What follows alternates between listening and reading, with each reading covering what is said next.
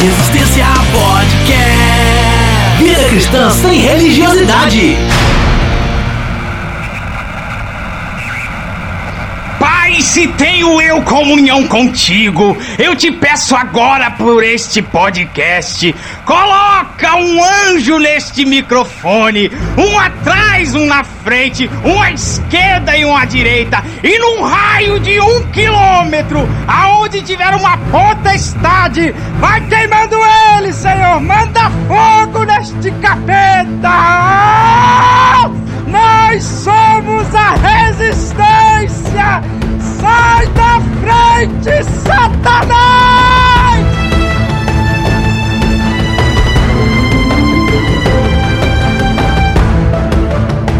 Fala galera, começando aqui mais um Resistência Podcast Vida Cristã sem Religiosidade. Esse é o nosso programa de número 4, o primeiro programa de 2015. E a gente vai falar hoje sobre os televangelistas. Vamos bater um papo sobre esse assunto e abrir espaço para o debate.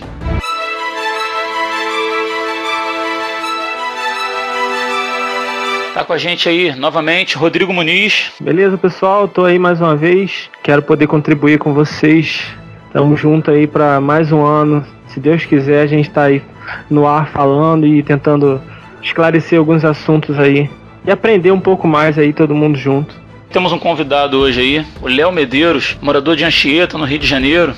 Léo é formado em teologia pela Universidade Metodista Bennett, também no Rio de Janeiro. Fala aí, Léo. Boa noite, pessoal. Boa noite, Muniz. Boa noite, Rodrigo. Obrigado aí pelo convite. Estou muito agradecido. E espero também poder ajudar em alguma coisa, a gente bater um papo aí tranquilo. Para mim é a primeira vez, a gente fica um pouquinho ansioso, mas espero que eu possa ajudar vocês em alguma coisa.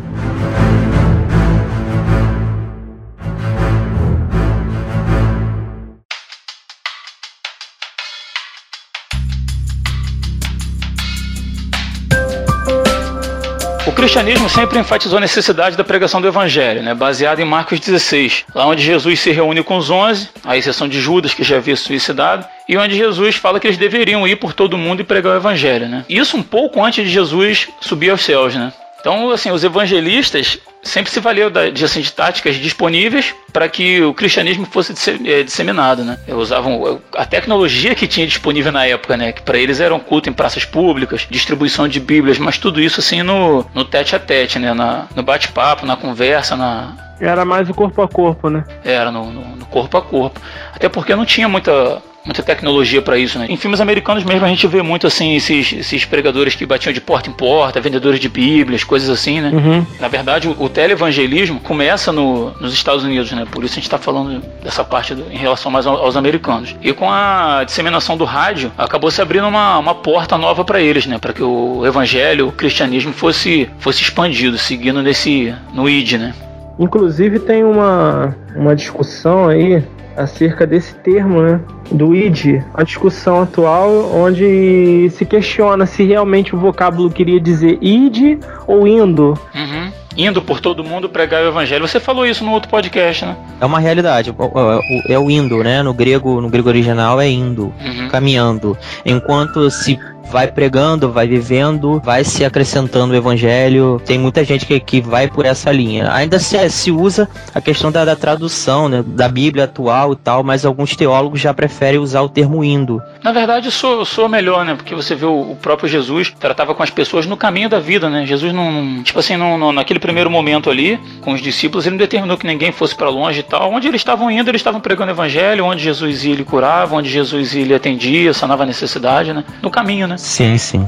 O interessante que a gente tem que pensar é que se a gente muda, e aí já até abrindo um parêntese para poder a gente pensar essa questão do, do evangelismo, né? Antes de falar do tele, né, do distância, a gente pensar no evangelismo em si, que quando eu tenho essa noção de ide, vá e pregue, é uma coisa, né? Mas quando eu tenho a noção de enquanto eu estiver vivendo, indo pelo caminho, ou seja, enquanto eu estiver na minha vida normal, Aham. é, eu vou anunciando, né? Então, quando eu tenho essa noção do id, eu penso mais pra fora, pra longe. E se eu pe- pensar no indo, que eu acho que era esse o pensamento do Senhor ali no, no- quando ele estava falando isso, né? E a gente tem que também levar em consideração que isso é um relato do evangelista, né? A gente a gente crê, né? Que é que é a palavra de Jesus Jesus, mas é um relato do evangelista, mas vamos imaginar que era isso que Jesus estava realmente querendo dizer. Ele está falando de um evangelismo mais próximo, assim, ou seja, eu vou falar para as pessoas que estão ao meu redor, na minha casa, na minha vizinhança, na minha rua, uhum. no meu bairro, entendeu?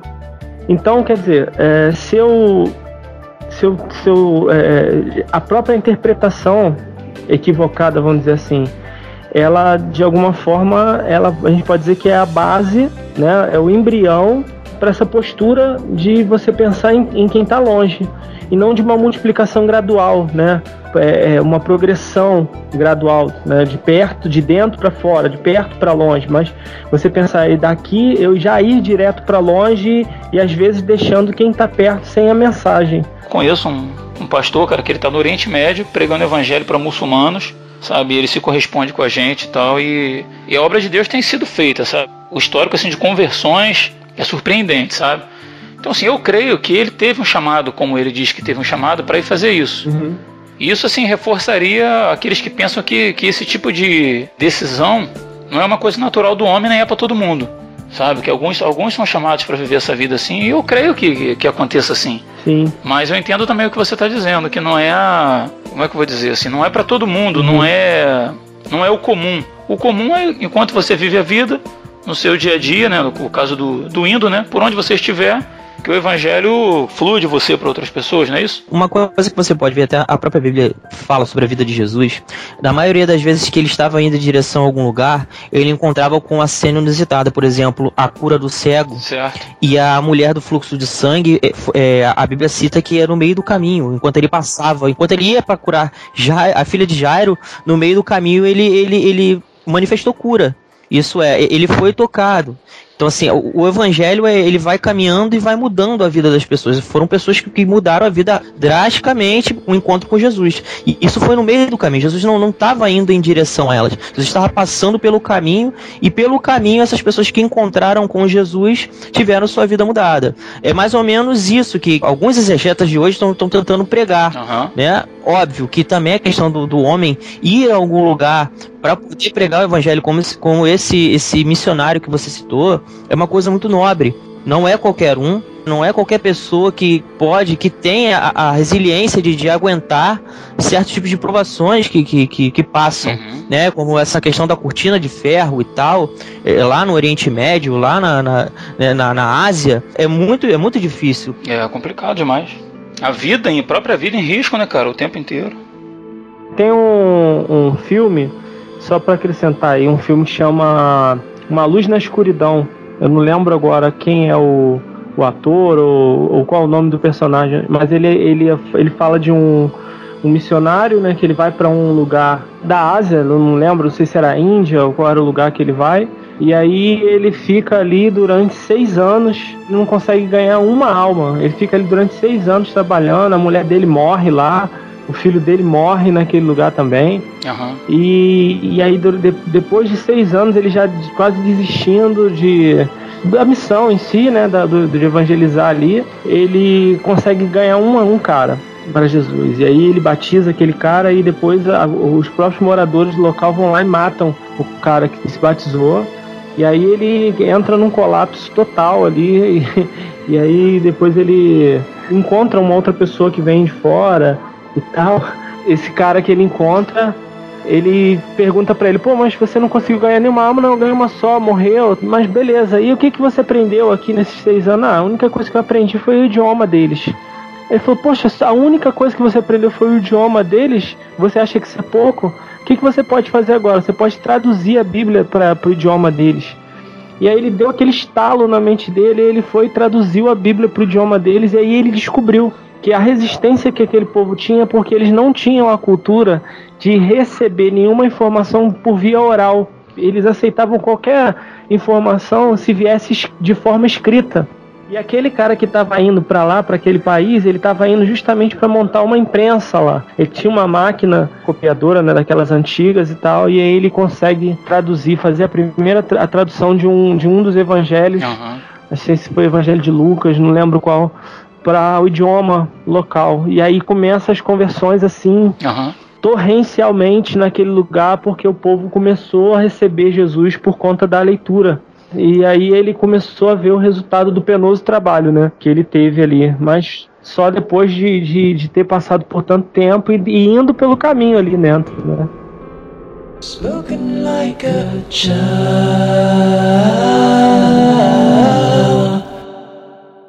And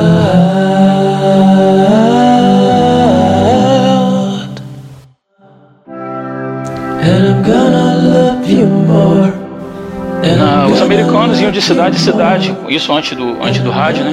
Um carro de som anunciando o evangelho e viviam de doações que os simpatizantes, a mensagem deles doavam. Com a disseminação do rádio, surge uma nova oportunidade, né? Uma porta nova aberta para que mais pessoas fossem alcançadas pelo evangelho. Na década de 20 começam os primeiros rádio evangelistas e um dos pioneiros foi Samuel Parks Cadman que em 1923 chegou a atingir cerca de 5 milhões cara, de, de ouvintes através da rádio National Broadcasting Company, a NBC. Eu acredito que, que é, a possibilidade que houveram outros rádio evangelistas antes dele, né?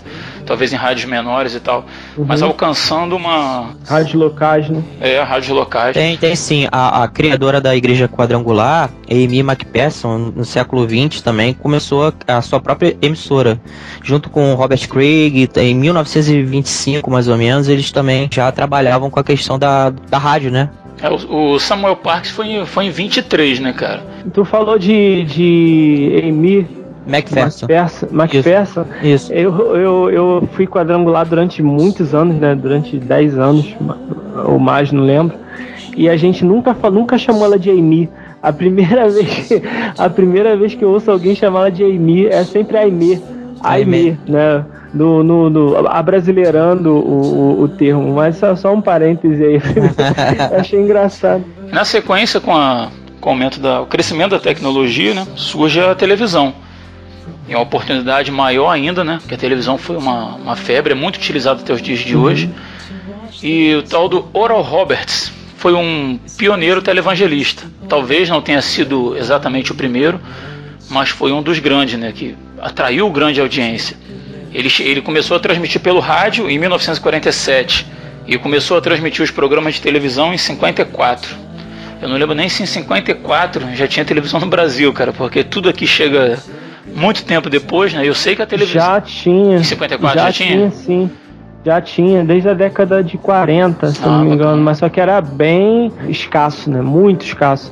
Só que acontece, a, a, inclusive a televisão aí ela vai aliando as duas, as duas faces da moeda, né? O espiritual e o material, que a gente vai ver que é uma estratégia também de marketing na questão do, do uso do, dos televangelistas aí no uso da TV, né? Uhum. Porque as pessoas não tinham televisão, que, e com o passar dos anos, né, aqui no Brasil, as pessoas elas eram incentivadas a comprar televisão para que dessa forma elas estivessem fazendo a obra de Deus. Olha que loucura. Ou seja, você compra a televisão que você vai estar tá ajudando o reino de Deus a ser propagado, não sei o que, não sei o que, misturando uma coisa com a outra, entendeu? Absurdo, né?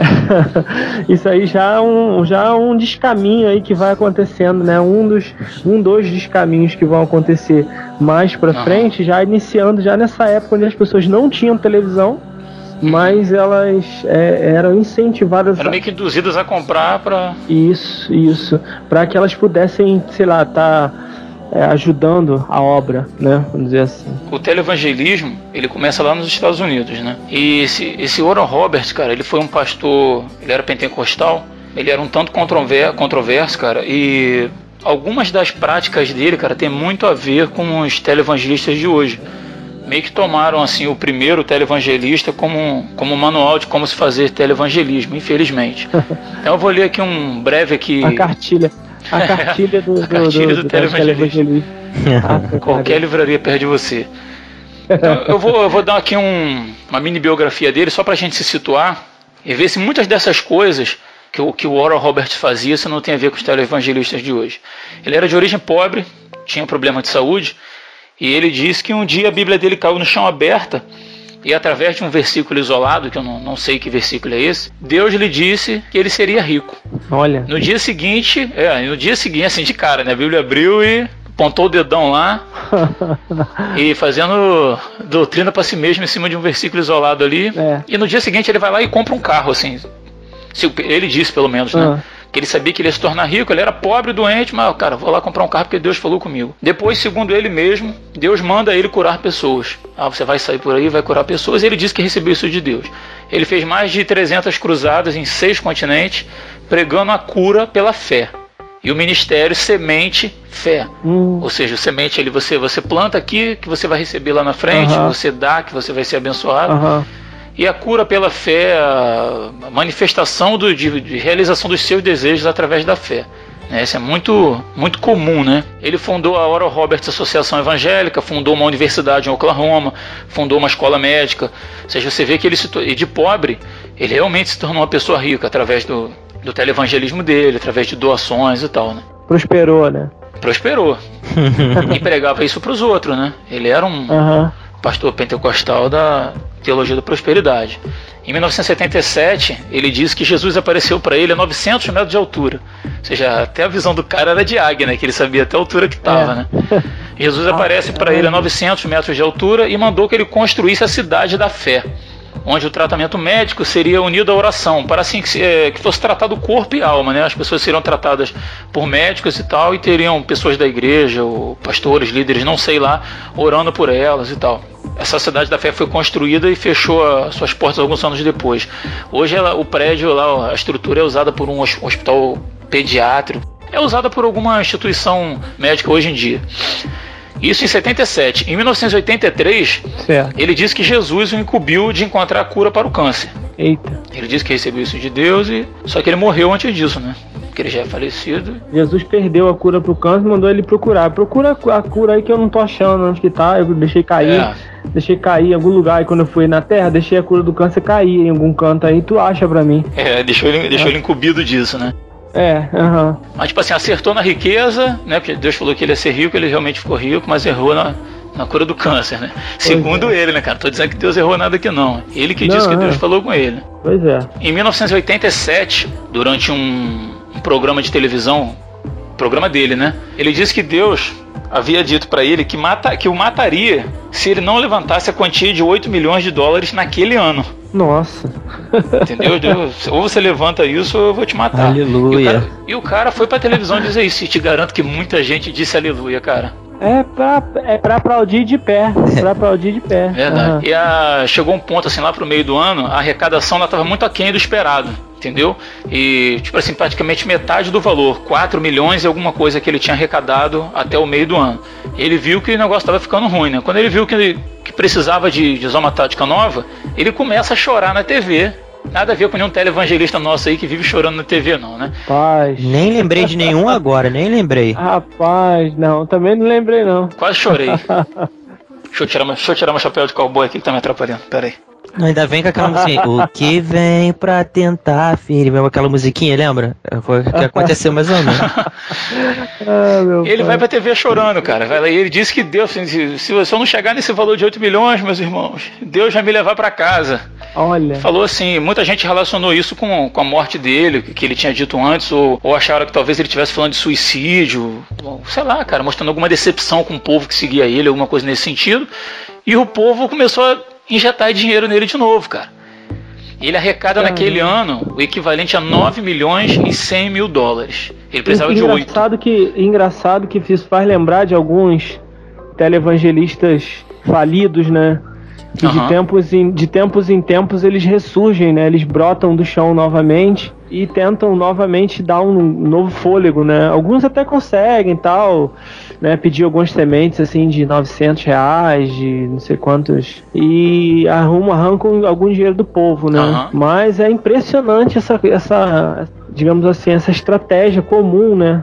entre eles, assim. Isso desde 77, década de 70, cara, década de 80 e e continua essa repetição, né, cara? É, parece que é, em looping, assim, entra um televangelista, começa a usar as mesmas. Talvez até comece um pouco diferente, como alguns que eu vi, e parece que não demora muito tempo, eles começam a usar essas mesmas táticas, cara. Já na, na década de 70, aqui no Brasil já tinha também é, é, uma, na TV brasileira com o Nilson do Amaral Fanini, é, em 1980, de 70, 80, um programa chamado Reencontro. Ele, ele, ele ajudou também a questão do, do, do governo, né? Ele puxou uma sardinha pro, pro general João Figueiredo e ele ganhou a concessão do Canal 13 nessa época. Uhum. Olha. Ganhou, ganhou a concessão da, do Canal 13. Aí começa aí já o Canal 13 com a questão do, do evangelismo aí. Tava bem com a ditadura e ganhou um canal. É, exatamente. Ele ganhou a Mas, concessão. essa, mas, mas eu vou te falar uma coisa. Eu fiz uma pesquisa há algum tempo já em relação a a, a ligação entre a, a, os evangélicos e o governo militar, né? Na década de, de 70 e início da década de 80 aí. E é bem isso aí mesmo, cara. Interessante como que, primeiro, é uma postura bem pacífica, né? Do, dos evangélicos, de não se, não se intrometerem, não, não manifestar nenhum tipo de opinião contrária ao governo e tal. E depois eles começam a, eventualmente, tentar se inserir no governo ali, é, eu vi no, no, numa pesquisa que eu fiz num dos periódicos da, da Assembleia de Deus, nessa década de 80, início da década de 80, que eles faziam reuniões com o presidente, né, então os generais presidentes, né, Uhum. levava a Bíblia para eles e dizia que eles eram exemplo e tentando de alguma forma já começa ali que futuramente seria a formação de uma bancada evangélica, né, no, no Congresso, no Senado ali e tal. No, no, é, na Câmara dos Deputados e tal. Então você vê que, como o Léo falou, a percepção de que para eles poderem levar à frente projetos em que envolvessem a mídia, eles precisariam estar alinhados com o governo aí, né? Você vê o próprio Malafaia aí, cara, que começou é, andando muito com, com o senador Magno Malta. Sim. Mais pra frente você vê o cara apoia um, um candidato do PT e comete até um crime eleitoral de expôs o cara na igreja dele lá, orou pelo cara antes do, do começar o período eleitoral. Nossa. E depois já não, depois tá contra o PT, daqui a pouco tá a favor da Marina Silva, daqui a pouco tá contra a Marina Silva. Parece que não quero estar julgando, mas a impressão que dá é que tá procurando se adequar, né? É, Tipo assim, é, isso um- aqui não tá legal, parto para outro. Esse aqui tá de acordo, vamos beneficiar nisso aqui. é o famoso jogo político, né? Jogo de conveniência, né, cara? Aham. Porque a gente não também, como, falei, como você mesmo falou, e eu também eu não tô aqui para julgar ninguém, né? Porque só Deus conhece o coração, embora a gente a palavra também fale que é pelo fruto que a gente conhece a árvore, Com certeza. mas a gente vê que os caras falam, poxa, o mais importante é a propagação do reino e tal, não sei o que, mas que tipo de reino, né, que está sendo pregado, né?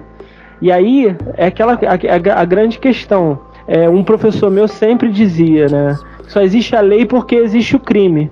Ou seja, se você você só tem os televangelistas, você só tem o sucesso dessa, dessa gente porque existe pessoas que vão comprar a ideia deles, né, cara? Exatamente. Então a- o problema ele está na raiz da própria, da própria formação dessas pessoas que estão ouvindo essa mensagem ali, né? O que, que essas pessoas estão à procura? O que, que elas Aham. é um nicho de mercado, né, cara? Elas estão ali Oferta e procura, né, cara? Oferta e procura. Então eles estão ali oferecendo o que elas estão pedindo, o que elas estão querendo e elas estão de alguma forma conseguindo, né? Vamos dizer assim, porque você já tem 50% de chance de dar errado.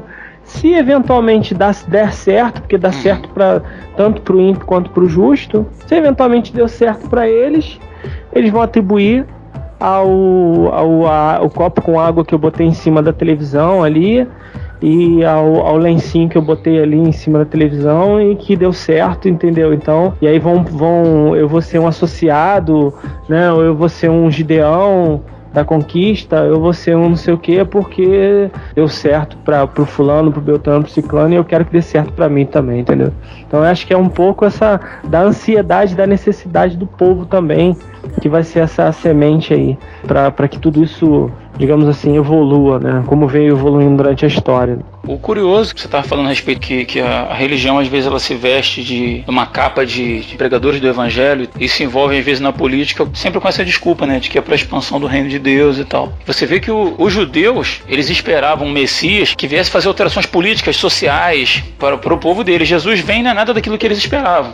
Jesus vem trazer perdão de pecados, vem dizer que ele venceu a morte, Jesus vem dizer que você deve viver fazendo Sim. bem ao próximo. Cara, e exatamente um outro reino assim, absolutamente diferente, ao contrário de tudo que existia. Quando a lei dizia que se alguém te matar, você mata. Veio implantar um outro reino, né? E Jesus é tudo ao contrário, você apanha, você dá outra face. O cara te obriga a andar uma milha com ele, você anda duas com ele. O cara te pede a capa, você dá a capa e o chapéu junto. Entendeu? Exatamente o contrário. E o, a igreja evangélica se, se veste dessa capa e usa isso como desculpa para se beneficiar, mas você vê que a busca é sempre por poder, é sempre por, por estar bem do lado de quem tá ganhando. E é. é feio isso, né, cara? O nosso evangelho, ele já veio um evangelho meio beligerante, né, cara? Uma coisa meio violenta. Veio dos Estados Unidos lá, lá depois da Guerra da Secessão. Infelizmente, né, ou felizmente, os que vieram para cá já, já vieram com essa ideia aí de de serem superiores, de, de quererem conquistar tudo, dominar tudo, e isso aí até hoje perdura, cara. Isso aí tá, tá arraigado no nosso evangelho, né?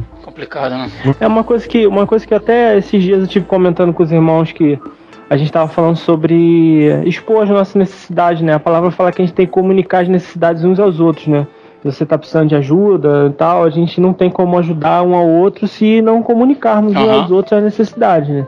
Então aí na reunião a gente estava falando sobre isso e eu levantei certo. a questão, falei, olha, irmãos, é difícil hoje em dia a gente comunicar nossa necessidade porque é feio. A gente, a gente foi tão bombardeado com a teologia da prosperidade que dizia pra gente que você tem que prosperar, que você, se você não tá prosperando, se você não tem dinheiro, se você não tá com o carro do ano, se você não tá viajando, se você não, te, é, não tem um salário astronômico, você tá em pecado. Sem querer te cortar, não, e não, não é nem, nem só a teologia da prosperidade, não, é o nosso sistema econômico, né, cara? É assim que funciona. A gente é visto uhum. pelo carro que a gente tem, pela roupa que a gente tem. E esses são nossos valores, né, pra sociedade. É, realmente, esmagador mesmo, porque você se vê constrangido, né? Como é que eu vou dizer pro Léo, como é que eu vou dizer pro Rodrigo que, pô, eu tô, eu tô uhum. passando por um período difícil aqui, que eu tô desempregado e que eu tô precisando de sei lá, de uma cesta básica. Como é que eu vou falar isso para eles? Ele, pô, eles vão falar assim, cara, tu tá em pecado, tu não tá orando, tá, tá adulterando, tá fazendo alguma coisa escondido que Deus tá pesando a mão sobre você, quando na realidade não é nada disso, né, cara? A palavra fala que a chuva cai sobre o ímpio sobre o justo, o sol nasce sobre o sobre o justo. E as coisas ruins também, cara. O dia mal vem sobre o ímpio sobre o justo. Entendeu? Então você, pô, hoje você pode estar muito bem empregado e tal, e daqui a pouco você não tá. E aí? Como é que é? Né? Você tem filho, você tem um monte de coisa. Claro, com a, o, a, o governo, entra um governo, sai um governo, entra outro que, que muda as regras aí. Eu imagino a quantidade de crente que, poxa, tinha dinheiro guardado aí na época da, da mudança do, do governo pro, pro governo Collor e que, pô, quando o Collor veio e comeu o dinheiro todo lá no plano verão do, da proposta de todo mundo, falar que, ah, tava todo mundo em pecado. tava todo mundo não tava orando, não tava jejuando. Como assim? Entendeu? Então, pô, é complicado, entendeu? A gente, a gente não tem como. A gente acaba é, é, deixando de, de, de viver certas coisas em função desse evangelho que é disseminado aí de que todo mundo tem que ser curado, de que todo mundo tem que ser próspero, de que todo mundo tem que ser tudo o tempo todo. Pare de sofrer, né? É, isso aí. Pare de sofrer, né, cara? Engraçado que é tão simples, né, cara? Se você pega Jesus e lê simplesmente os evangelhos, você vê que diferença absurda que é. Né, cara? Enquanto Jesus disse que é. ele não tinha de reclinar a cabeça, que se ele sofreu perseguição, a gente também sofreria perseguições, né? Que a gente não desanimasse, que a gente sofreria, mas que a gente não desanimasse porque ele venceu o mundo. E a nossa recompensa não é dessa vida. É, Paulo fala sobre isso, né? De que se a gente espera alguma recompensa de Deus apenas nessa vida, a gente é somos os mais miseráveis dos homens, né, cara? E eles pregam exatamente o contrário, cara. Pois é, e, e interessante você falou de Jesus aí, né? De, da, da cultura de Jesus, a cultura do reino em relação a isso. O próprio Jesus, quando Judas foi que ele foi querer dar uma de bonzinho, né? Ah, pegar lá da bolsa, vamos. Esse dinheiro que ela. Aliás, minto, a mulher lá derruba o, o perfume, né? Ele fala lá, ah, não, esse aí poderia. Desperdício. Desperdício poderia dar dinheiro pros pobres e tal. Ele, o que, que Jesus fala para ele? Cara, os pobres vão estar sempre aí, bicho. Os pobres vocês vão ter sempre com vocês aí, pô. Ou seja, o próprio Jesus ele estava sendo ele estava é, é, é mostrando qual é a visão de Deus em relação a isso. Cara, a pobreza, infelizmente, vai sempre existir. Uns que vão ser pobres, outros vão ser ricos. A palavra fala que um foi diligente, outro não foi, bom. Um foi. Um foi, foi sagaz lá. Ele fala até aquela. Uma parábola que, um, que, foi, que é bem, bem controversa, né? Do, do servo que foi sagaz lá, não lembro qual é o título que ele, que ele usa. Em que ele fala que, pô, o cara que tava devendo tanto, ele fica, ah, não, você tá devendo 10, eu vou botar 6 aqui para você. Então o cara foi sendo agindo com esse ardil e ele tava preparando a cama dele lá no futuro. Ou seja, o Senhor tá mostrando com isso que, que sempre vai haver os que são mais espertos e outros que são menos, cara. Os caras são mais limitados, digamos assim. Então, pobre e rico vai existir, cara. Você é, e, que, que é o grande motor, digamos aí, dos, dos, dos televangelistas aí, de que você ah, é, você vai ser o multimilionário e tal, não sei o que. Tudo bem, nem todo mundo pode ser, mas nem todos serão, né, cara? É. E muito menos usando a fé para isso, né, cara? Vai trabalhar não pra você ver. Pois é, pois é. Eu, por exemplo, escolhi ser professor de história, né, cara? E aí? escolhi, escolhi ser professor, cara. Escolhi o magistério aí. Nunca vou ser rico. Mas tá feliz? Ah, tô feliz, né, cara? Fazer o quê? Esse A disse tudo, não precisa falar mais nada, não. Let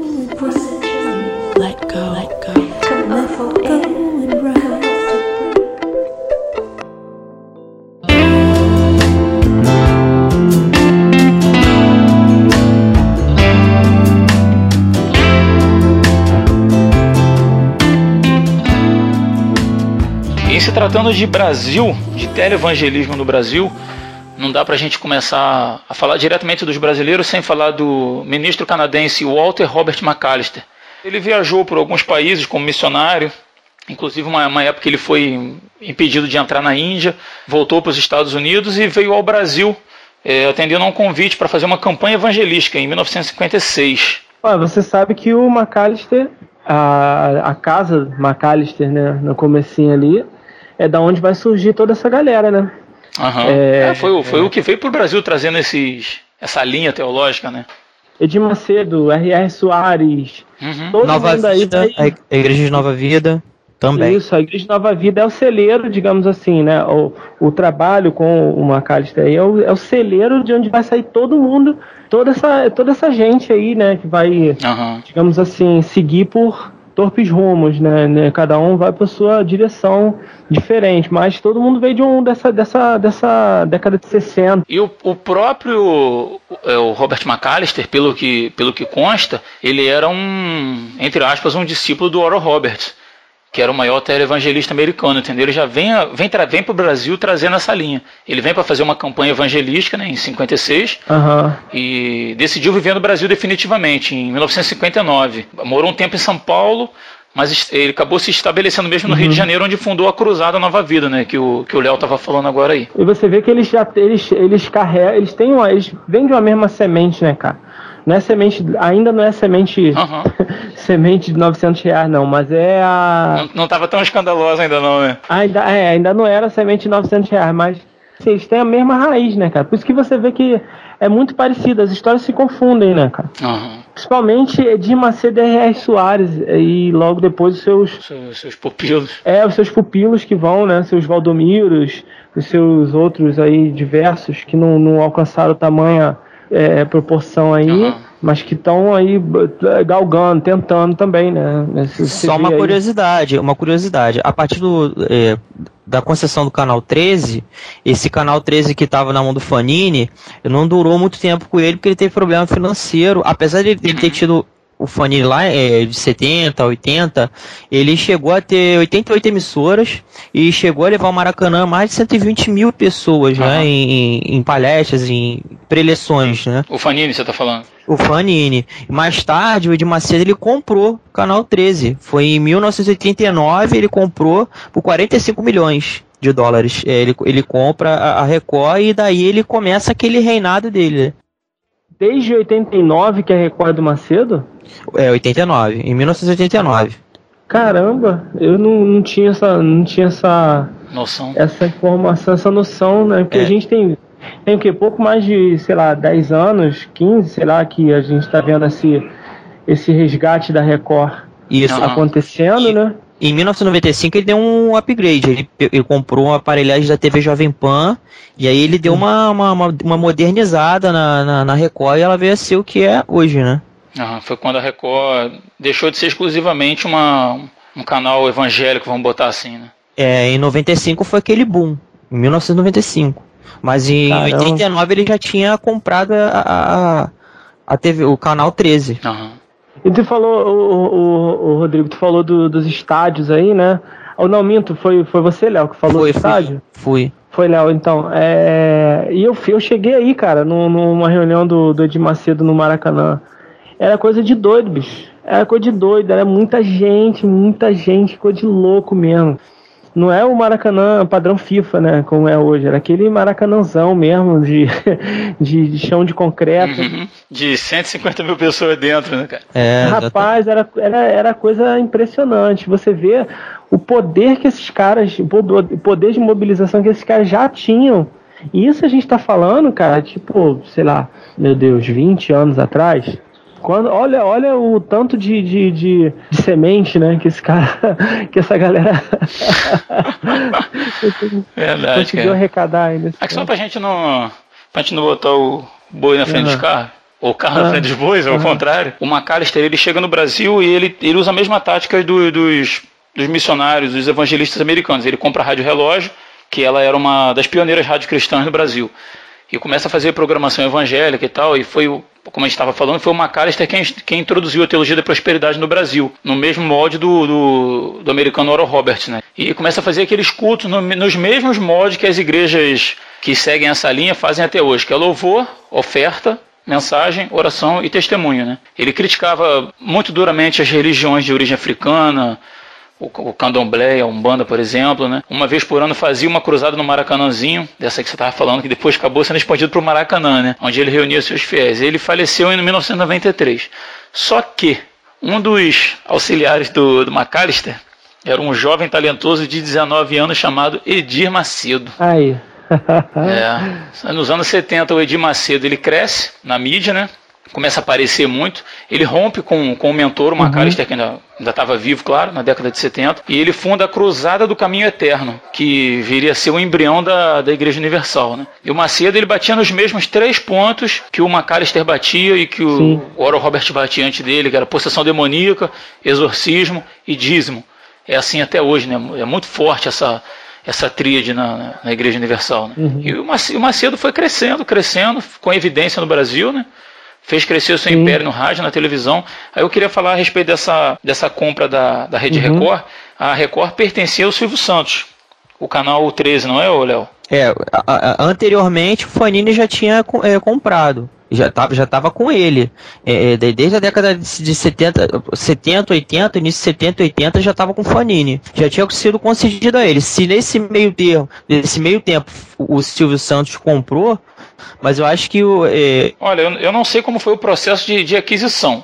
Tá, a respeito do, do, do Fanini para o Silvio Santos. Mas o que eu me lembro era que a, o canal 13 transmitia exatamente a mesma coisa que passava no SBT, que no caso era TVS. Eu lembro do negócio assim. Então a gente tinha o canal 11 e o canal 13 com a mesma programação o Silvio Santos, em algum momento, eu não, eu não sei em que circunstâncias, mas ele adquiriu. Tanto que, pesquisando a respeito, o Silvio Santos disse que ele, o Edir Macedo fez uma proposta ao Silvio Santos pelo Canal 13 porque estava parado, né? O Silvio Santos uhum. usava para, tipo assim, pra, só duplicava a programação do, da, da antiga TVS, que era a TV Silvio Santos. E o Silvio Santos, judeu, por alguma razão, ele, não, ele disse que não queria vender a, o Canal 13 para uma para uma rede evangélica, para uma igreja, para um pastor, alguma coisa nesse sentido. Provavelmente porque ele já tinha adquirido de um uhum. evangélico, que era o Fanini, né? Foi assim, o Fanini ele comprou a, a, a, televisão. Essa televisão ela só, só foi ao ar três anos depois. Depois disso, ele não conseguiu levar muita frente e vendeu o canal.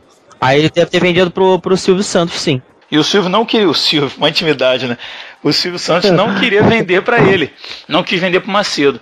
Então o Macedo ele bota um laranja na frente, ele pega um cara lá da, da igreja dele que não, não, não, era muito conhecido, bota como se fosse um empresário e tal, e faz uma oferta para o Silvio Santos. E o Silvio Santos vai e vende o, o Canal 13, a Rede Record, passa pro nome desse cara e o cara posteriormente passa pro Macedo. Eles meio que deram, um, deram uma enganada no Silvio Santos, entendeu? Caramba. Tem declarações do Silvio Santos dizendo que se arrepende de, de ter vendido e tal, que, que ele foi enganado e tal. Então você vê que a coisa já não começou muito bem, não, né, cara? É. Maria. Já começou no engano, né, cara? É uma coisa, uma coisa interessante que é, rapaz, que eu não consigo, e aí fazendo um, um parênteses aí pro rádio né? Porque a gente está falando em, em, âmbito nacional, digamos assim, mas a gente tem um paralelo aqui com o âmbito local, né? Eu vejo, cara, eu, inclusive eu já até participei durante um tempo, e inclusive vai fazer um gancho com a Rede Aleluia, que também é do, do, do, do da é Universal, Universal, né? Da de Macedo. É, eu participei uhum. de uma rádio, a Rádio Celebrai, lá em Miguel Couto. É... Cara, você é, você é rodado, hein, cara? Rapaz. Cara é experiente, muito experiente. Não, cara. Eu já fui, já, rapaz, já fiz tanta coisa, meu Deus do céu. Então, é. Aí eu, eu participava de um. De, fazia um programa de rádio, nessa Rádio Celebrar, de 10 às 11 da noite. Era um programa até legal e tal, e, e aí de repente, uma, uma, uma quinta-feira, a, a gente foi fazer o programa, eu saía voado do culto, corria para lá para poder fazer o programa, às vezes ia de bicicleta, chegava lá, Aí nessa quinta-feira o dono da rádio ele simplesmente virou para mim e falou assim: Olha, o programa acabou, a partir de amanhã não tem mais programa porque a Universal arrendou a rádio. Uhum. A gente pagava, sei lá, 70 ou 80 reais, não lembro quanto que a gente pagava por uma hora. É, é, diária, né? Era já bem no final do dia, acho que era 100 reais, se não me engano, coisa uhum. assim. E eles entraram de sola, porque eles têm essa cultura de você de, é, pesquisar numa, loca, numa localidade é, quais são as rádios que têm maior audiência, eles vão lá e arrendam a rádio. E é isso, essa é a bronca do, do, do Silas Malafaia com o Ed Macedo e com a Universal, porque eles também fazem isso na televisão. Eles vão, é, pesquisam, você cria um programa lá, um, uhum. um tele, você, você é um televangelista, né? E você vai lá e monta o teu programa e você trabalha aquela audiência, você consegue levantar a audiência e eles vão observando isso. E aí quando vê que tá, tá dando audiência naquele horário, eles vão lá e compram o teu horário. Eles pegam a sua audiência, né? Eles pagam pela sua audiência. Isso aí, entendeu? E aí, no caso, é, o que eu ia comentar em relação à questão, você falou assim, pô, já começou errado, né? O cara comprou, usou um laranja para comprar e tal, não sei o que, babá. E eu fico pensando nesse, nessa infinidade de rádios piratas que tem, que, tipo assim, todo mundo sabe que rádio comunitária, que eles dizem que é rádio comunitária, mas rádio comunitária não é para isso, né, cara? Não pode ter cunho religioso de espécie alguma, rádio comunitária nenhuma. Né? E eles montam, compram lá um transmissor muito ali, muito acima da, da do limite é, estabelecido que seria de 25 watts, que seria para uma rádio comunitária, eles botam lá de 100, 150 watts, ou seja, que tem um alcance enorme. Uhum. Eles botam lá e botam é, propaganda, né, publicidade, que, que, que é a forma de manter. Inclusive, os televangelistas também é, separando aí um pouco a questão religiosa do, da material, né? eles começam a adotar a questão do marketing para poder manter esses programas. E aí o que acontece? Eles, é, as rádios vão recorrer para essa publicidade e acaba transformando em uma rádio comercial, né, cara? Que é totalmente fora da lei. E aí eu fico pensando a minha dúvida, a minha dúvida pessoal, né? Uhum. Será que como que eu posso usar um veículo ilegal para falar do reino de Deus. Será que vale qualquer coisa por esse dito evangelismo, teleevangelismo? Será que vale qualquer coisa? Ou você acaba transformando numa ferramenta para aquisição de status e poder, né? Como eu via muito, até nessa própria rádio que eu participava, eu via alguns líderes, né, para não usar o termo pastores, né, mas alguns líderes lá que faziam coisas do arco da velha simplesmente para que as pessoas para poder lotar a igreja deles, lotar o templo deles lá, a seita deles lá. É, só uma curiosidade também, a Rede Aleluia, que pertence à Igreja Universal, possui mais de 76 emissoras de rádio AM e FM, que cobre mais de 75% do território nacional, cara, e mais 20 repetidoras da TV Universal. Não, isso aí são rádios deles, deles, né, próprias. Mas se você for pensar nas rádios locais, eles entram de sola, cara. Eles estão falando, a gente tá, se você está falando assim de 75 rádios que eles têm, você pode pegar aí em cada município que tiver umas três rádios evangélica pirata, se no município tiver três rádios evangélica pirata, duas é deles.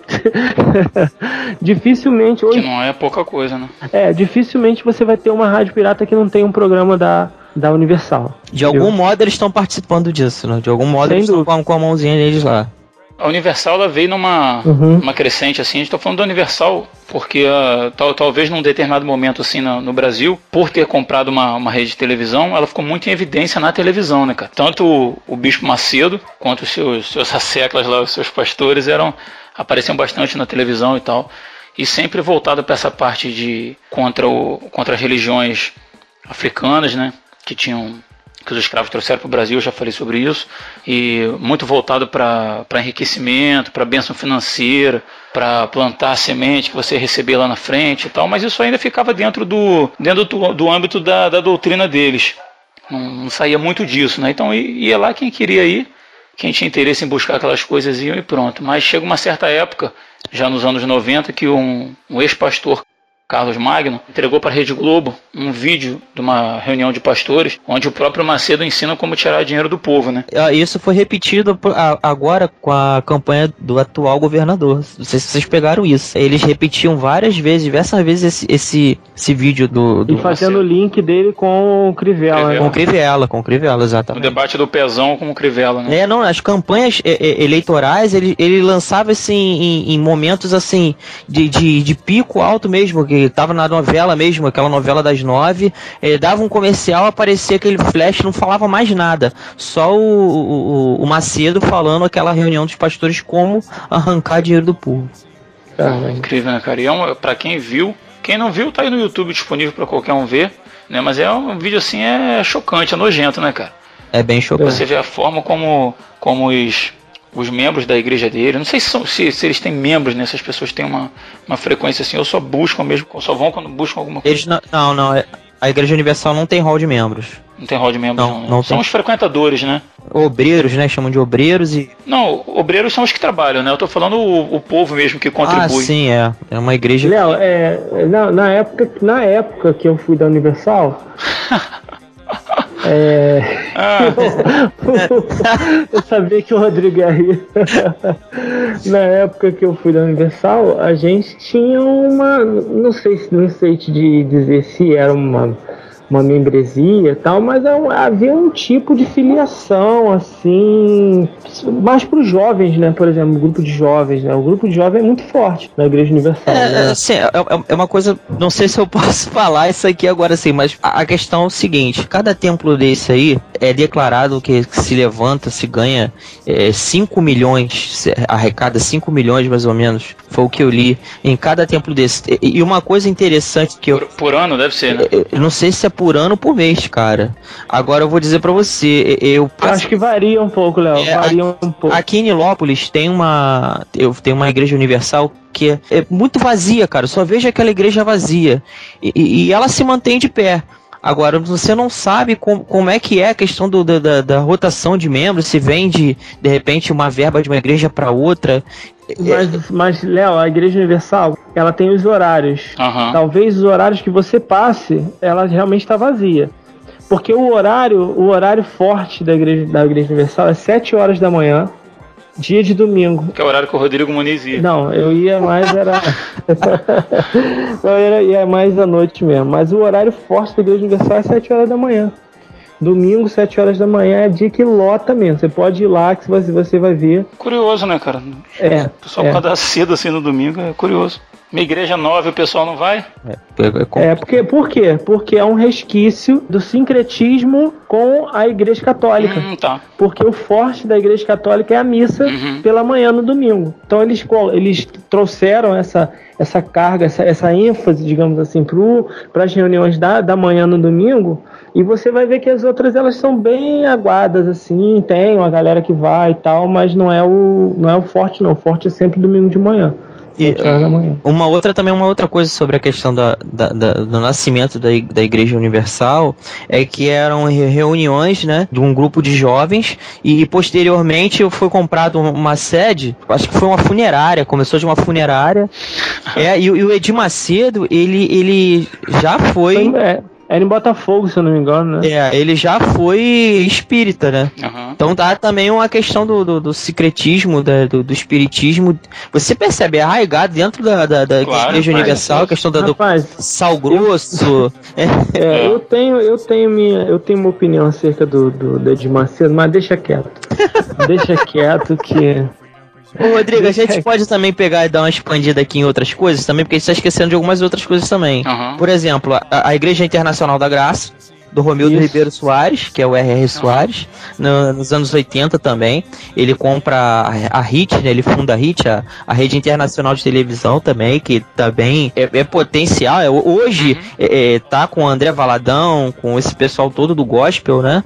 E tem também a questão da, da Igreja Renascer, do é nem bispo, é apóstolo Hernandes e bispo Sônia. É, a Estevão Estevam Hernandes e Bispo Sônia Hernandes. É, que... Sub, subdeus, subdeus. É, o vice-deus e a vice-jeová. É, é, é, eles, eles carregavam carro-chefe, né? Eles tinham, tinham também TV 24 horas, questão de, com eles também a questão do termo gospel uhum. é, é, pega Sim. força aqui no Brasil ah, com, com jovens, assim, cresceu muito questão de música, né, cara? Desenvolver muito música, bandas. Deca, década de 90 pra cá, né? E eles, eles pegaram o termo gospel, eles trouxeram pro, pro Brasil essa questão do gospel, né? Ficou muito forte com eles, com a, com a Renascer.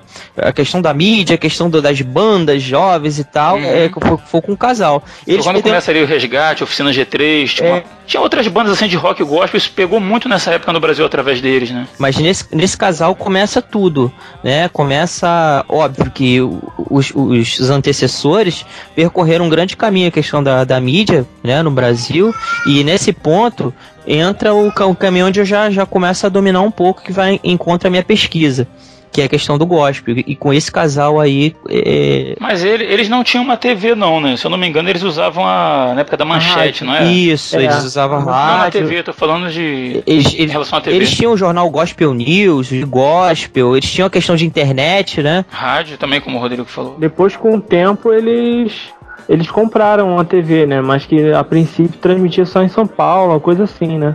E com uma pegada diferente do, dos televangelistas anteriores, né? Do que a gente tinha até então. É, porque era uma, eles, sempre, eles sempre tiveram uma, uma postura assim bastante. É... Jovem? voltada só para o público, não, para o público da Renascer, né? Mas que era formado em sua maioria por jovens, não era? Eles eram bem exclusivistas, assim, nesse sentido. Por exemplo, Sim, as músicas. Não, é, sim, mas é, é, porque, tipo assim, as músicas, eles só cantavam as músicas deles. Criaram seus artistas gospel, né? Isso, isso mesmo, entendeu? Tudo bem ali dentro deles mesmo e tal, não sei o quê. Meio que uma. uma até a própria, a, a, própria organização administrativa também. É, bastante... não. Fala aí, Léo. Não, eles, é exatamente isso que o Muniz também está falando. É muito importante também, porque eles começaram a, a se tornar padrão para as outras igrejas, outras comunidades que iriam nascer a partir daí, né? Que é, o protestantismo ele, ele, ele passa por vários estágios. Uhum. Ele vem com o, o, voltando um pouquinho lá atrás, ele vem com, com o protestantismo histórico de imigração, depois de missão, aí chega o, o pentecostalismo, o pentecostalismo de, de, de histórico, né? De, de renovação, e vem o carismático, que, que é esse aí que vem com a renascer, né? Um, um, é um tipo de, de pentecostalismo mais mais essa jovial. Já é, já é, essa galera já, já, já começa a ser a semente pro neopentecostalismo, né? Isso, o neopentecostalismo de, de raiz mesmo, você vai ver, é a nova vida e a, e a Universal, ou, minto, a Assembleia de Deus, né? É, na verdade, então, a, a, os, as de raiz são é, é, a Congregação Cristã e a, e a Assembleia de Deus, 1910, 1911. A, ah, é, não, você pode, pode acrescentar Nova Vida também aí, a primeira, né? No caso do, do, do, do velho McAllister, né? Uma mais antiga, né? É, mas acho que eles, essa, Agora... a, a Nova Vida ele já começa a vir a partir da década de 30, 40, já um pouquinho posterior. Ela... Uhum. Agora, é, é uma percepção só minha, ou me parece que as igrejas assim já, já instituídas no Brasil, antes de, da Igreja Universal e tal, elas meio que criaram uma, uma ojeriza em relação ao Universal e suas práticas. E quando vem a Igreja renascer, elas meio que olharam com outros olhos assim e assumiram muita, muitas práticas dessa igreja. Já, eu, já penso, eu já penso que foi o seguinte, Rodrigo, o que aconteceu? Você tem ali um baque, né, você tem um baque, um, um, um, um estranhamento muito grande dessas igrejas históricas e das pentecostais ali, quando elas vêm a Universal com as práticas dela, está crescendo muito. Então a primeira, a primeira uhum. reação é de, de, de, de, afastamento, né? De repulsa e tal. Só que depois quando você vê uma, uma outra vertente que já seria uma um, que é, é um neopentecostalismo mais brando, digamos assim, que já não dá tanta ênfase ao, ao exorcismo, né, que já não é tão uhum. na, na, cara assim como é o a, a, Universal, digamos assim. Aí você tem a, você uhum. tem aquela percepção assim, ó, se não podemos vencê-los, vamos nos juntar a eles, entendeu? Que foi o que aconteceu com muitas denominações, tanto as históricas quanto as pentecostais, que começam a ceder é, dentro da questão doutrinária, litúrgica e tal, para essa corrente aí que vai se formando, entendeu? Não, Essas e vai, varia muito, entendeu? Uhum. E varia muito a questão da teologia, porque é, é há, há, aqui um senso comum. É, é, é complicado a questão de, de pesquisa, acho que não está nem no meio da nossa pauta aqui, mas abrindo rapidinho um parêntese, que gente, é bom a gente explicar uhum. isso para quem está ouvindo, que engloba tudo, todo mundo é evangélico. E não é assim que a coisa funciona, entendeu? Nem todo mundo é evangélico. Uhum. Há uma diferença entre evangélico, o pentecostal, há uma diferença entre o protestante, há, entendeu? É, cada um tem uma teologia é, diferente. Então, assim, mas para quem está de fora, todo é, mundo é evangélico, exatamente. né? É. Para quem não o é evangélico. O senso é. comum é, é, é, abarcar todo mundo como evangélico, o que não é. Então, assim, é, as igrejas pentecostais, elas têm, no caso, a Assembleia de Deus, é, até a, a, a, as outras igrejas que vieram um pouquinho mais à frente, elas têm ainda aquela questão do, do que são, são mais tradicionais, são, são igrejas que têm um cunho pentecostal. Elas têm aquela questão do dom de línguas, né? Uhum. Da, do, do, da glossolalia. Uhum. Mas é, é, é, elas também têm aquela questão do, do, da formalidade. A partir dessas igrejas, há outra, outras, outros dissidentes, né? Aí começam a haver outros tipos de, de, de, de teologias. E, e, e a Igreja Universal do Reino de Deus, ela é uma igreja que já não vem nem do, do, do pentecostalismo e nem do, do, do, do protestantismo. Ela tem uma, uma teologia à parte né? Uma teologia que nasce, que é o que o Muniz está falando uhum. aí. É uma coisa é, é, um pouco diferente, que as outras igrejas viam com um pouco de repulsa, porque é uma teologia que surge de, de, de, de um cunho que tem espiritismo, tem uma, um secretismo nela, né? Uma coisa bem diferente. Uhum. E, uhum, e, depois disso aí vem a renascer com um modo jovial, um modo diferente, né? Eu digo até eufemizado de, de, de, de ver essa teologia, e aí a, a, as pessoas começam a, a trazer isso também para dentro. Quando você tem um televangelismo que pede uma semente de 900 reais, quem tá olhando de fora vai associar aquilo ali ao reino e quando na realidade é uma coisa que não tem nada a ver, bicho. Uhum, com certeza. A pergunta que eu, que eu fiz, né, já há algum tempo no, dentro aqui do podcast, que eu torno a fazer novamente, e que tá ligado desde lá do início, quando a gente falou do id e do indo. Muita gente fala assim, ah, mas através desse televangelismo, o evangelho foi pregado, ele está sendo pregado, seja pelo Silar Malafaia, seja pelo da Universal, seja pelo da Igreja da Graça, seja pelo do Valdomiro, seja da Renascer, seja pelo satélite, seja pela TV aberta ou pelo rádio e tal, está sendo pregado o evangelho. Será que é o evangelho que Jesus gostaria que fosse pregado? Cara, eu faço uma diferenciação assim, que na minha cabeça é muito clara entre cristianismo e evangelho, sabe? O, o cristianismo, a instituição, com as suas normas, com suas regras, com seus dogmas, suas doutrinas, é bom que ande junto com o evangelho, sabe? Mas infelizmente na maioria das vezes não anda. Você comparando com, com o Evangelho de Jesus, com a vida de Jesus, com os ensinamentos de Jesus, é muito diferente. Então, assim, na minha cabeça, eu, eu consigo diferenciar muito claramente o que, é, o que é cristianismo e o que é evangelho. Mesmo que a maioria das pessoas faça confusão em relação a isso. Exatamente isso que você está falando, cara. O cristianismo está sendo expandido, tanto que houve, desde que começaram os, da década de final de 70, de 80 uhum. para frente, talvez nos anos 90, quando esse movimento de televangelismo foi mais forte, Sim. foi quando aconteceu aquele o chamado boom evangélico no Brasil. Foi quando o número de evangélicos, das pessoas que se declararam evangélicos, segundo os dados do a pesquisa do IBGE, aumentou assim absurdamente. Mas é baseado, não é baseado no evangelho, cara, é baseado nessa expansão do, do cristianismo, cara, de alguma forma dele, entendeu? Se a gente for pesar na balança do que de bom isso resultou e o que de ruim resultou. A gente está vendo a quantidade de pessoas que, que participam, mas também a quantidade de pessoas frustradas, decepcionadas, pessoas que ah, abandonam ah, o caminho, que não querem mais saber, porque tiveram contato através de um televangelismo com um cristianismo doente, um, um pseudo-evangelho, digamos assim, um pseudo-mensagem do evangelho. E por conta disso acabam ah, se decepcionando, digamos assim, com que, o que eles imaginavam que seria o evangelho, a palavra, com Jesus, com Deus e tal, eu fico pensando se, se realmente valeu a pena tudo isso. E se realmente vale a pena a gente ter tantas emissoras ditas evangélicas, tantas TVs ditas evangélicas hoje em dia, poucas ou quase nenhuma delas falando do reino de Deus. Significa cruz, que significa uh, o negar-se a si mesmo, que significa o, o, dar a vida pelo seu próximo, significa o não ajuntar tesouros nessa terra. Uhum. Que meu questionamento é esse. Cara, eu, eu sou um decepcionado com, com o televangelismo e eu tenho que confessar um pecado para vocês aqui. Bota uma música de confissão de pecado. Ih, meu pai. Lá. Não me julguem, tá? Não me julguem. Eu tenho a Bíblia de Batalha Espiritual e Vitória Financeira do Malafaia que eu comprei, cara. Ô, oh, glória. Aleluia, eu comprei, cara. e aí eu comprei, e aí eu comprei essa Bíblia, cara, numa época que eu acompanhava muito Silas Malafaia, eu andava, eu cheguei, cheguei a depositar dinheiro, cara, pro ministério dele e tal, há uns, uns anos atrás, né? Mas que os 900 reais, cara, semente 900 reais? Não, 900 reais não cheguei a esse ponto. Eu fiquei com vontade, cara, de depositar 900 reais, mas eu não tinha 900 reais pra depositar.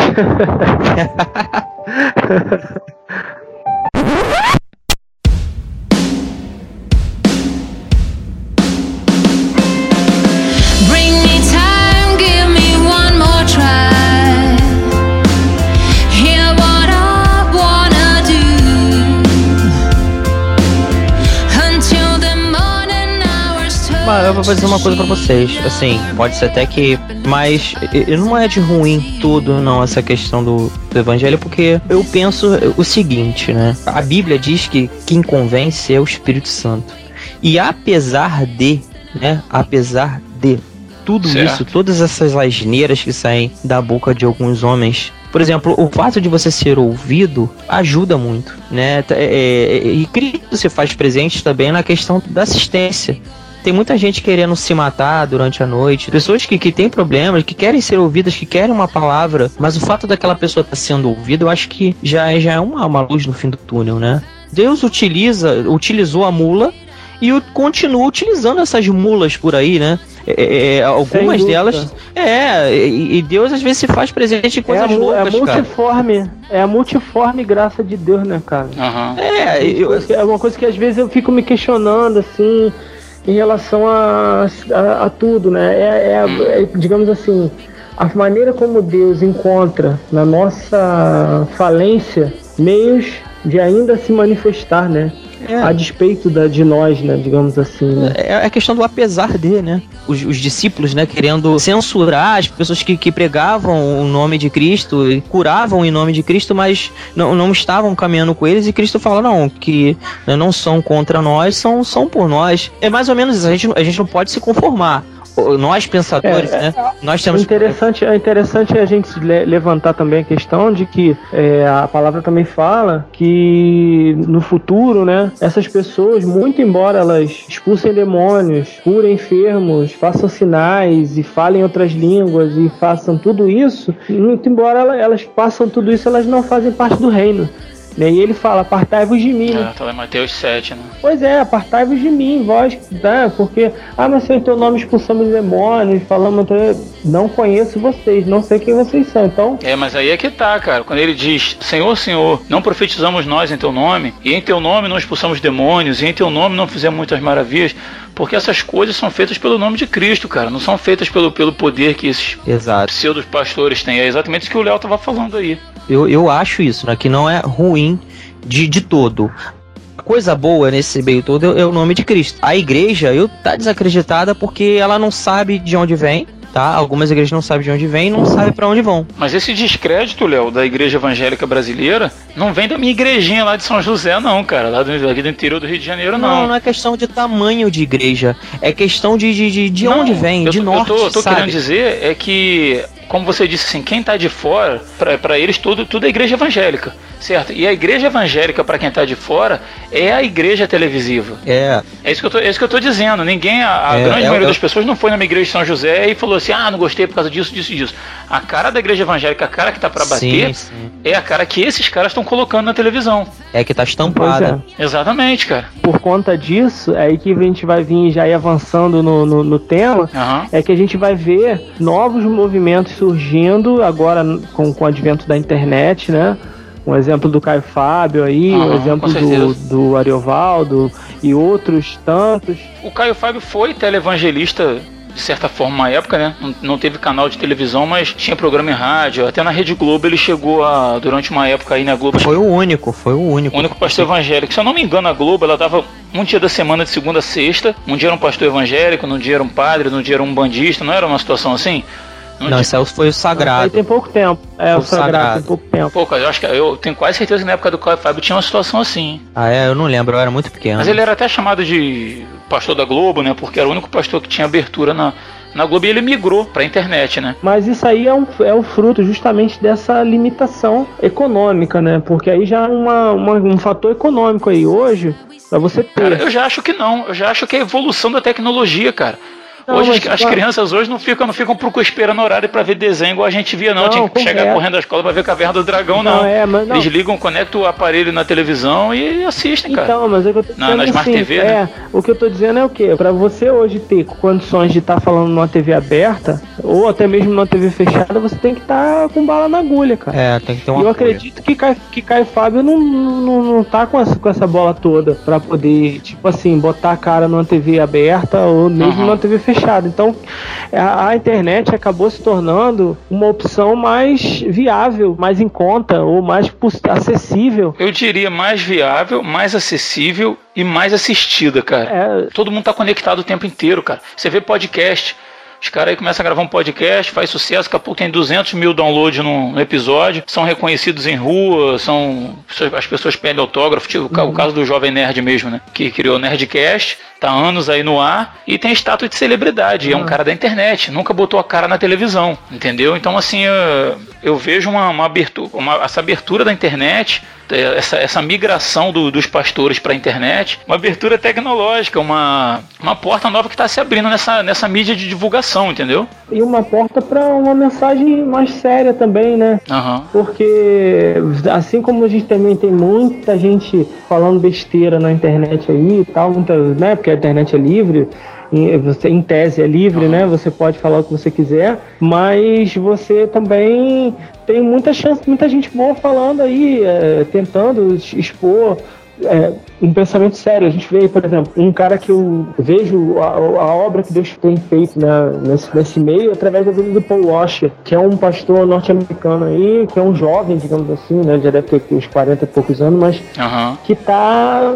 tipo assim, é uma mensagem arrebatadora e de, de despertamento para a igreja, principalmente o foco dele é essa galera que, que, que veio através de um evangelho truncado, né, que tá aí atraída, né, que veio, que ouviu aquela mensagem, pelo menos a- a- o nome de Cristo, mas que tá batendo de frente com essas mensagens aí, estão sendo despertadas, né, cara, para a realidade do evangelho. Tô com, inclusive tem um, um site chama Cultura do Reino. Os caras têm um- uma proposta bem interessante, assim, de divulgar o reino através de, de mensagem, palavra e tal. E eles estão divulgando. Tem um livro do Paul Washer sobre o verdadeiro evangelho de Cristo, cara, que é marreta pesada. Eu tô falando desse tipo de mensagem para mostrar como que a gente passou por um período de um televangelismo que veio carregando um nome ou uma proposta de, de trazer o evangelho, né? Mas que se perdeu e que hoje está passando para a internet, né? Porque embora todo mundo tenha televisão hoje em dia, dificilmente você vai ver uma casa que não tenha televisão. Uhum. Mas hoje em dia é difícil você ver até uma casa que não tem uma TV por assinatura.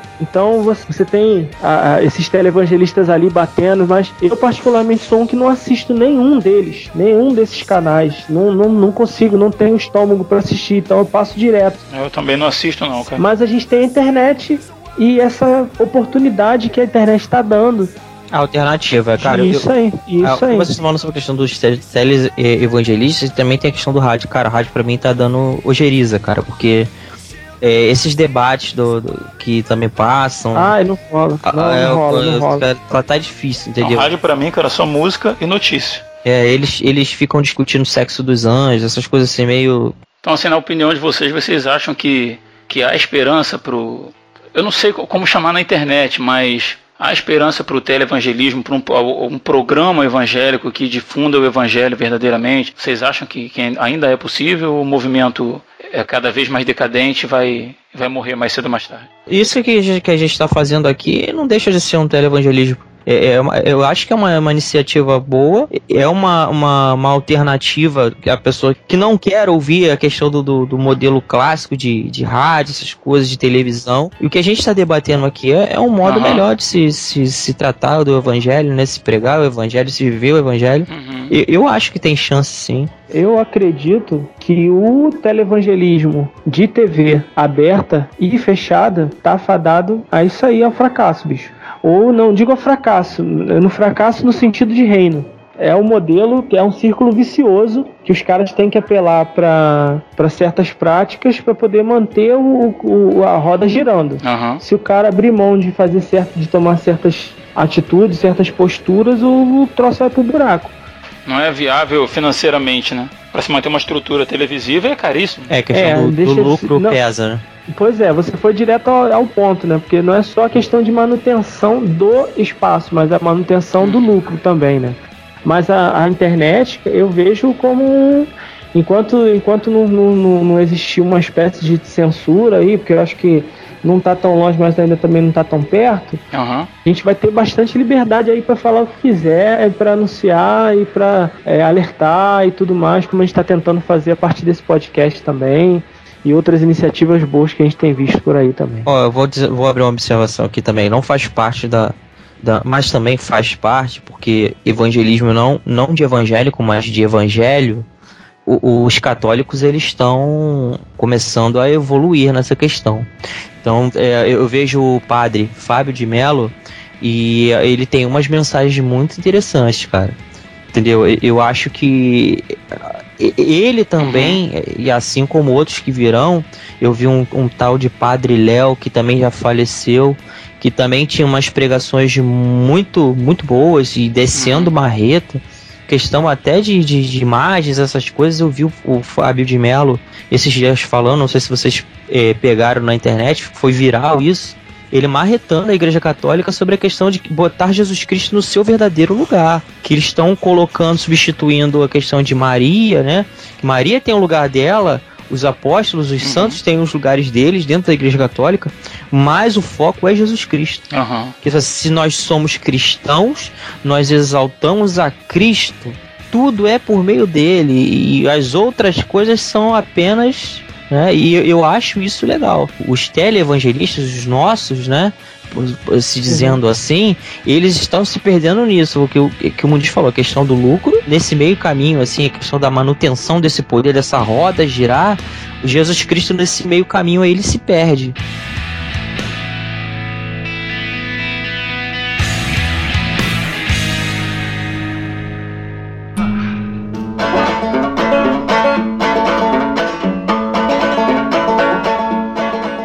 Galera, beleza, é isso aí. Eu espero que, que o papo tenha sido legal, que traga assunto para discussão.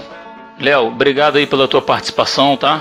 Obrigado, obrigado, agradeço. Eu que agradeço a vocês. Foi muito bom ter você com a gente aí. Em breve vamos estar tá marcando de novo. Só tenho a agradecer. Obrigadão. Rodrigo Muniz. Bom, eu queria agradecer e aproveitar a oportunidade também para lembrar vocês que estão ouvindo o podcast para que interajam com a gente, né? Ah, o e-mail tá aí, o Rodrigo vai repetir o e-mail para vocês. Né? E a gente quer que você participe com a gente, favor, poder dar sua opinião. A gente vai falar a opinião aqui no próximo programa. A gente vai estar tá sempre é, divulgando a participação de vocês aí, porque isso não é um monólogo, né? Embora sejamos vários falando, mas não é unidirecional, né? A gente quer o retorno de vocês também para que esse podcast continue a, a, funcionar, porque se a gente é, não tiver um retorno né, da, da, galera e tal, como é que a gente vai saber se está sendo legal, se está sendo interessante? Então, mesmo que minimamente, manda tua mensagem aí pra gente, né, para que a gente possa estar tá jogando no, no, no, no programa, tá divulgando também. Dá umas dicas aí, Rodrigo, de, de pastoras que, que você particularmente tem buscado na internet aí. Olha, eu gosto muito do Paul Washer. Se você, é, se você tiver assim, disposição, porque as mensagens do cara são uma hora, uma hora, uma hora e meia, duas horas. Paul Washer, é, Ed René, Kivitz, é, tem no site da própria IBAB, Igreja Batista da Água Branca, né, você entra lá, tem as mensagens em áudio, baixa as mensagens do Ariovaldo Ramos, é, do Ed René, ouça esses caras falando. São mensagens assim bastante. Carlos de Bregantin também, muito Isso, bacana. São, são, são mensagens assim bastante sólidas pesquisadas, não, não são caras que não abrem a boca para falar bobagem, sabe? É, então, é, e, e, e, o Paul Washer, como eu falei, é um cara que ele é muito incisivo e vai te ajudar a você, se você tem dúvidas em relação à, à tua conversão, se você realmente é, nasceu de novo, se você realmente está vivendo o evangelho de verdade, ouça esse cara falando que Deus tem falado através da vida dele. Então essas são as dicas que eu deixo aí pro pessoal e espero que vocês Continue ouvindo o podcast aí participando com a gente. Léo, você tem alguém para recomendar que você assista? Tem, o Hernandes Dias Lopes também é um, um, cara, é o cara que também você pode. Ah, não, pode desculpa, ouvir. você falou Hernandes Dias Lopes, eu pensei no, no, no Estevão Hernandes. Não, eu, não, não. Fiz confusão, por isso que eu ri, desculpa aí. Fala aí. Não, é, Hernandes Dias Lopes é, é, um cara bom. Augusto Nicodemos também é um cara que também conhece tá por lá. São, são, são presbiterianos, né? São pessoas boas também, mas o próprio Caio Fábio também tem alguma coisa para adicionar. E os pastores que, que o Muniz também adicionou aí, falou.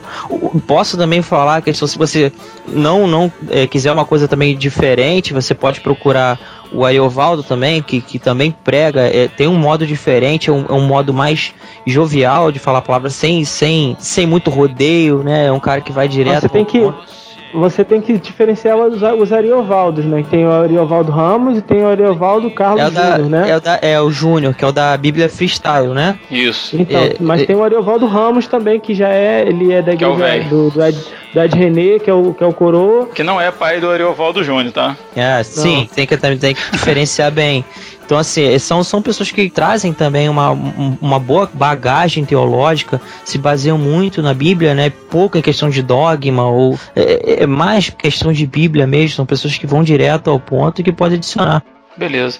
Para o nosso canal de discussão, está aberto nossa página no Facebook lá, facebook.com barra resistência podcast. O nosso site está prontinho aí, está funcionando, onde você pode ouvir os podcasts, pode baixar eles também, resistenciapodcast.com podcast já está disponível na iTunes Store para quem usa iPhone. Também está disponível para Android no aplicativo Beyond Pod. Você pode baixar ele direto para o seu celular Android. Se você quiser mandar uma mensagem para a gente, você pode escrever para o nosso e-mail, que é resistenciapodcast@resistenciapodcast.com.